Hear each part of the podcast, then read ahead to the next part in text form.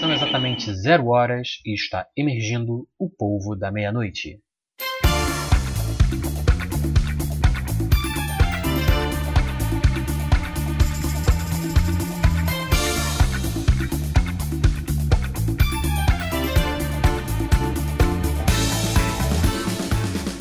E aí pessoal, bem-vindos ao primeiro e único Polvo da Meia-Noite. Eu sou Wesley Moraes e no episódio de hoje eu vou falar sobre a história do Plano Real.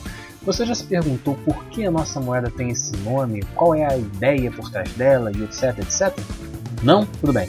Não é o tipo de coisa que as pessoas normalmente ficam refletindo quando deitam a cabeça no travesseiro. Mas tenha você tido pensamentos sobre isso ou não, me acompanhe nesse episódio e você vai entender qual é a desses papeizinhos coloridos que fazem parte das nossas vidas e o que há por trás deles.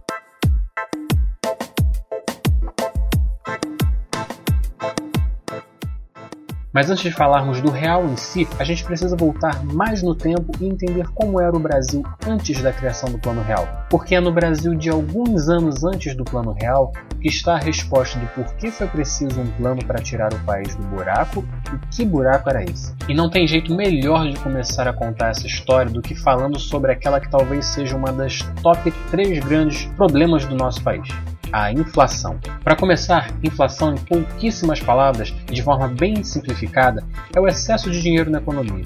É, sim, parece absurdo, mas dinheiro demais é um problema. Isso porque o dinheiro não é algo com um valor por si só.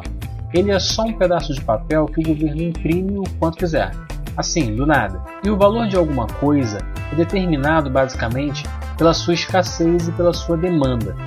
Vou dar um exemplo clássico: o ouro. O ouro não pode ser criado sempre que o governo de um país ou um indivíduo decidir que precisa de mais ouro. Ele precisa ser minerado ou comprado de alguém que já tenha tido o trabalho de minerá-lo. O ouro também é raro. Você não anda na rua e fica tropeçando em ouro por aí.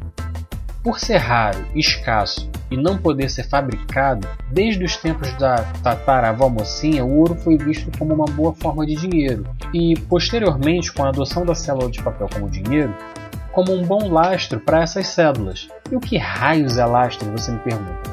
O lastro de uma moeda é o que dá confiança e garante o seu valor. Por exemplo, se o governo emite um milhão em cédulas e diz que esse valor de um milhão é o correspondente à quantidade de ouro que ele tem em seu poder. Então, ter uma cédula no valor de 10 desse montante é o equivalente a ter 10 pedaços dessa reserva de ouro. Isso gera escassez, já que você tem um número finito de células circulando, uma vez que você só pode imprimir a quantidade de células que correspondem à sua reserva de ouro, e portanto, isso confere valor a elas, o mesmo valor que uma unidade de ouro que o governo mantém em sua reserva. Mas se o governo emitir cédulas baseado simplesmente na sua vontade, isso gera dinheiro infinito, sem lastro, o que faz com que o dinheiro perca o seu fator de escassez, já que sempre que o governo precisar de dinheiro, é só ligar a impressora ou criar dígitos do nada. E por que isso é ruim no final das contas? Bom, lembra quando eu disse que você não fica tropeçando em ouro por aí quando anda na rua? Então, agora imagina que em cada esquina você encontrasse pedras de ouro. Imagina que elas fossem tão comuns como as pedras de calcário, por exemplo. Você acha que o ouro seria tão valioso quanto ele é hoje?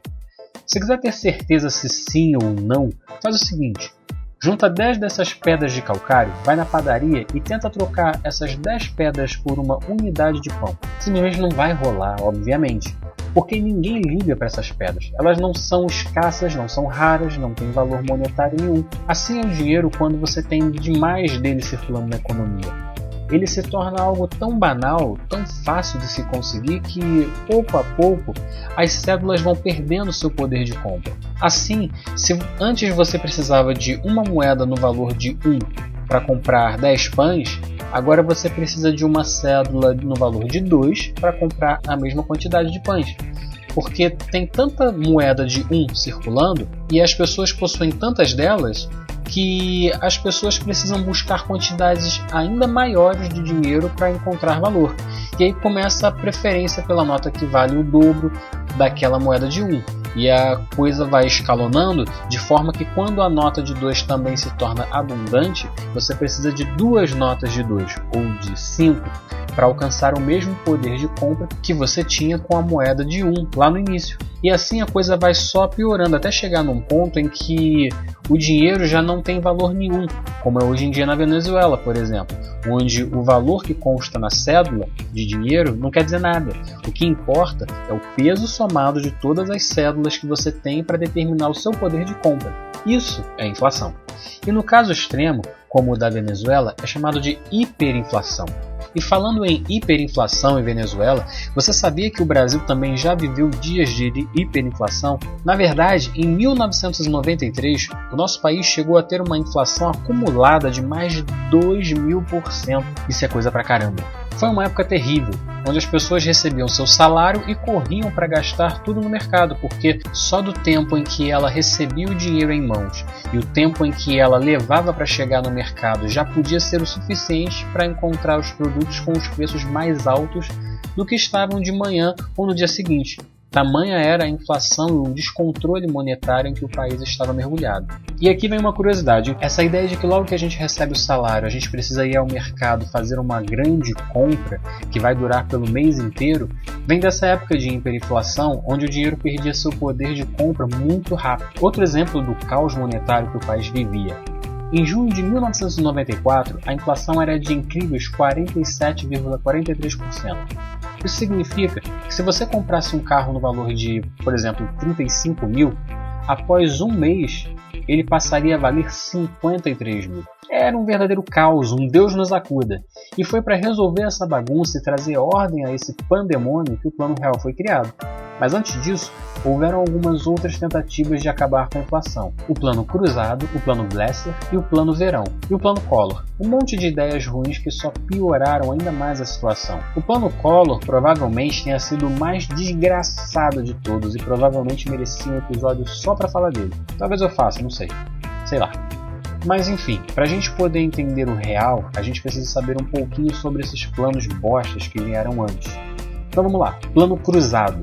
Esse plano foi lançado na gestão do então presidente José Sarney em 1986 e vigorou de abril de 1986 a janeiro de 1989. E a ideia era bem simples. Lembra que inflação é o excesso de dinheiro na economia? Então, a ideia por trás do plano cruzado era reduzir esse excesso de dinheiro cortando zeros. Tá, como assim?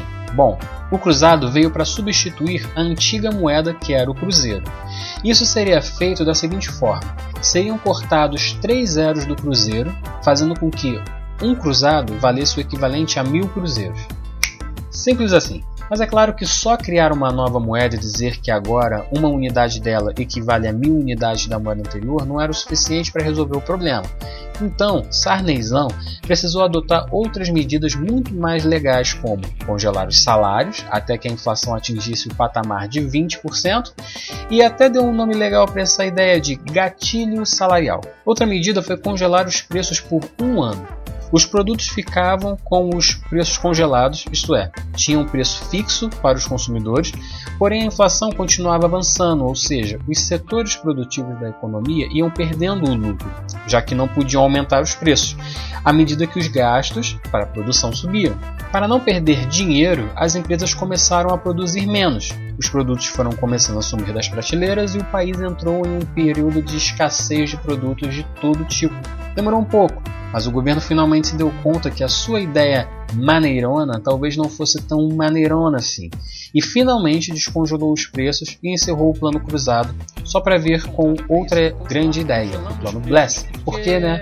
Não é porque uma ideia ruim deu errado vez. da primeira ah, vez, ah, mas ela vai dar errado um se a gente tentar de novo. Isso porque os preços eram congelados só por três meses. E assim, ganhando uma correção a cada 90 dias, acompanhada de uma redução salarial. De início, até pareceu que estava tudo dando certo e que agora ia rolar. Agora a gente tinha consertado esse brinquedo quebrado chamado Brasil. Mas não demorou muito para uma ideia ruim que já tinha dado errado antes dar errado de novo e a inflação voltar a disparar. Quem diria, né? A solução que o governo encontrou para continuar tentando consertar o brinquedinho foi, olha só, repetir tudo que já tinha tentado fazer antes e que tinha dado errado. Afinal, vai que se a gente continuar persistindo no erro, uma hora a gente não vença pelo cansaço e o erro dê certo. É? E esse é basicamente o resumão do Plano Verão, implementado ainda no governo Sarney, só que agora por outro ministro da Fazenda, o Maílson de Nóbrega, e foi lançado em 1989. E além de continuar congelando os preços, o Plano Verão trouxe uma nova moeda, o Cruzado Novo. Essa porcaria circulou de 16 de janeiro de 1989 a 31 de outubro de 1990 e trazia a mesma ideia da sua antecessora. Uma unidade de cruzado novo equivalia a mil unidades de cruzado também não deu certo e a inflação continuou disparando e judiando dos brasileiros, até que finalmente chegamos ao terrível Plano Collor. Era 1990 e eu estava com 5 anos de idade, mas apesar disso ser um acontecimento extremamente relevante para a humanidade, outra coisa muito importante acontecia aqui pelas terras de Banana Land, porque ele, o cara, o bonitão, o sexy symbol da política lagoana, Fernando Henrique Collor de Mello, ou simplesmente Collor, se tornou o 32º presidente das terras bananenses. Ele tinha um plano, o plano Sim, ele tinha a solução para resolver os nossos problemas. Agora sim, agora o Brasil sairia do buraco. O plano era tão bom que acharam que dar o nome de um ministro era pouco. Tinha que ser o nome do próprio cara, o homem da faixa colorida. E assim, o plano Collor entrou em ação. E o que, que esse plano fazia? Fazia o mesmo que os outros planos anteriores. Olha só, originalidade deve ter sido crime naquela época. Mas o plano Collor teve uma perversidade que muita gente lembra até hoje. Para começar, logo de cara, o governo achou que seria uma ideia muito boa confiscar o dinheiro que os cidadãos tinham em suas poupanças. O motivo era simples: enxugar a liquidez, ou seja, se o problema era dinheiro demais circulando, e, portanto, inflação, vamos impedir que se injete mais dinheiro na economia, tirando o dinheiro que as pessoas têm guardado. Uma ideia tão legal, mas tão legal que eu tenho certeza que seus pais e seus avós e até alguns de vocês que me ouvem tinham dinheiro na poupança naquela época, agradecem ao Collor até hoje com elogios que não se dizem na frente da mãe. A poupança é provavelmente um dos piores investimentos para aplicar dinheiro, mas ela é disparado até hoje o investimento mais utilizado pelos brasileiros. Isso se deve à sua simplicidade e alta liquidez, ou seja, o quão rápido você pode resgatar o dinheiro que investiu, que no caso da poupança é imediato. Então você pode imaginar o quão devastador o confisco da poupança foi, ainda mais em um país que vinha de um ciclo ininterrupto de inflação descontrolada, congelamento de preços e etc. e, e etc. Toda poupança com valor acima de 50 mil cruzados novos foi confiscada por 18 meses. E antes que você, meu jovem, que não viveu o boom da Lelê dos anos 90, possa pensar que, ah, fala sério, o governo Collor só confiscou aplicações que possuíam valor acima de 50 mil. É muita coisa. Lembre-se do seguinte: Vivíamos em um período de inflação descontrolada. O dinheiro não valia nada. 50 mil novos cruzados era troco de pinga. Tanto era que esse confisco significou que 80% do dinheiro do país, correspondente a 30% do PIB, foi congelado por 18 meses. Além disso, o governo Collor também criou uma nova moeda, por que não, né? O Cruzeiro. Mas essa nova moeda foi tão bosta que nem se deram ao trabalho de fazer a proporção que vinha sendo feita quando se trocava de moeda, ou seja, uma unidade da nova moeda valia mil unidades da moeda antiga. No caso do cruzeiro, um cruzeiro valia exatamente um novo cruzado. Ou seja, era o mesmo lixo, só que com uma estampa diferente que vigorou de 1990 até 92. Além de confiscar a poupança e criar sua própria moeda, o Plano Collor também implementou um plano de demissão voluntária de funcionários públicos para tentar diminuir o gasto do governo. E claro, congelamento de preços e salários, porque, horas, não é porque uma ideia é um fracasso que se a gente tentar de novo exatamente igual, ela vai continuar sendo um fracasso, né? Não preciso dizer que nada disso adiantou e o país continuou mergulhado no caos financeiro e a população perdendo cada vez mais o seu poder de compra. Por fim, Collor terminou seu mandato prematuramente em 1992, sofrendo um processo de impeachment que não cabe entrar em detalhes agora. O que importa é que, como dita o regulamento, o seu vice, um velhinho chamado Itamar Franco, assumiu o governo e as coisas finalmente estavam prestes a mudar para melhor, porque agora sim, finalmente, alguém iria tentar fazer algo diferente de tudo que havia sido feito até então. Finalmente, eles teriam uma boa ideia. Itamar assumiu o cargo com a mesma missão de seus antecessores: acabar com a hiperinflação. Para fazer isso, ele contou com a ajuda de Fernando Henrique Cardoso, que viria a suceder Itamar na presidência um dia. Mas naquela época, ele foi chamado para o Ministério da Fazenda. E bom, agora você deve estar pensando: caramba, agora sim, finalmente, depois de tudo isso, agora vem o real. Hum, quase, quase, mas ainda não.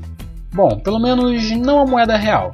Mas o plano real já estava sendo traçado. Isso incluía a criação, sim, de uma nova moeda, mas que ainda não seria o real, e sim o cruzeiro real, que retomou a proporção de 1 para mil. Assim, um cruzeiro real valia o equivalente a mil cruzeiros.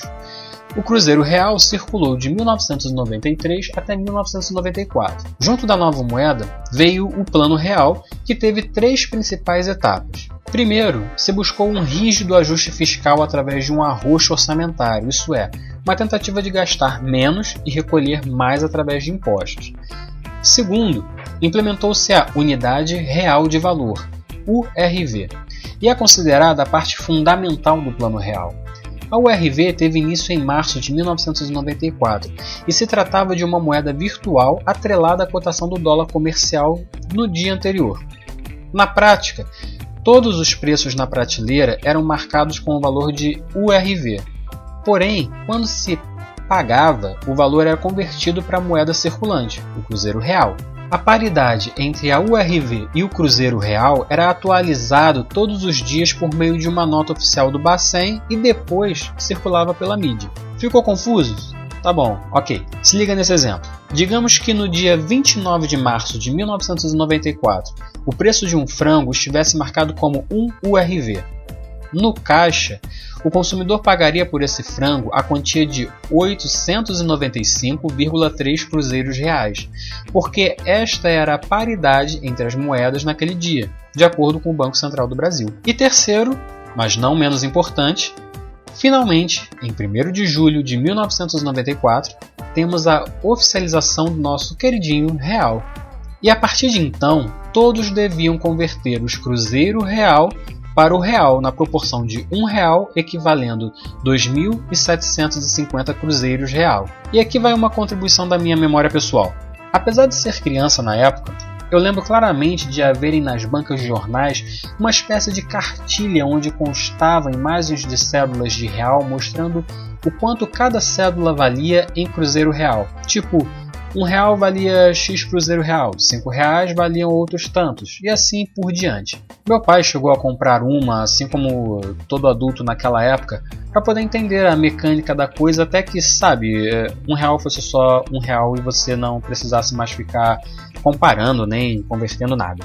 Com a implementação do Plano Real, finalmente o país tinha vencido a hiperinflação e aqueles tempos malucos de congelamento de preços e salários, com fisco de poupança e maquininhas remarcadoras de preço cantando a doido pelos corredores das lojas haviam ficado para trás. É claro, a inflação nunca foi embora totalmente, mas, com ela sob controle, o poder de compra das pessoas foi crescendo pouco a pouco. E pode ser difícil de acreditar em tempos de um real valendo quase 6 dólares, mas houve um período em que um real valia exatamente um dólar. Essa época foi mágica, cara.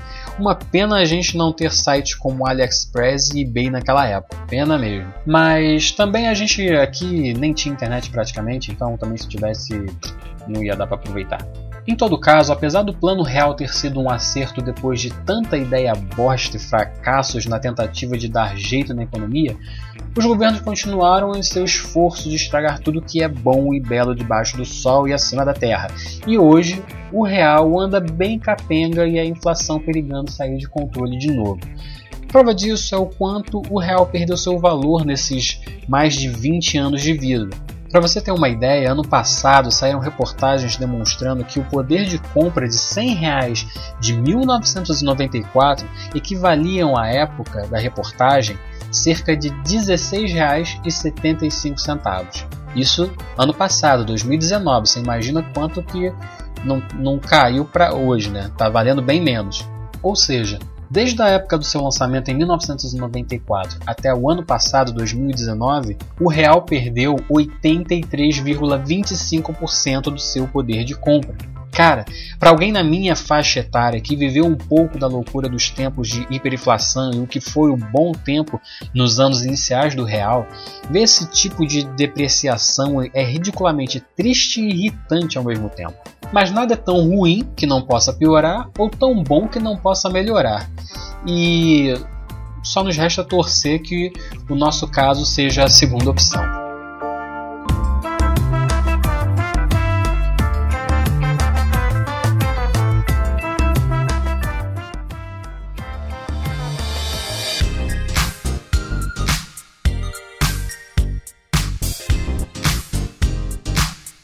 E é isso, pessoal. Chegamos ao fim de mais um Polvo da Meia-Noite. Muito obrigado por terem ficado comigo todo esse tempo.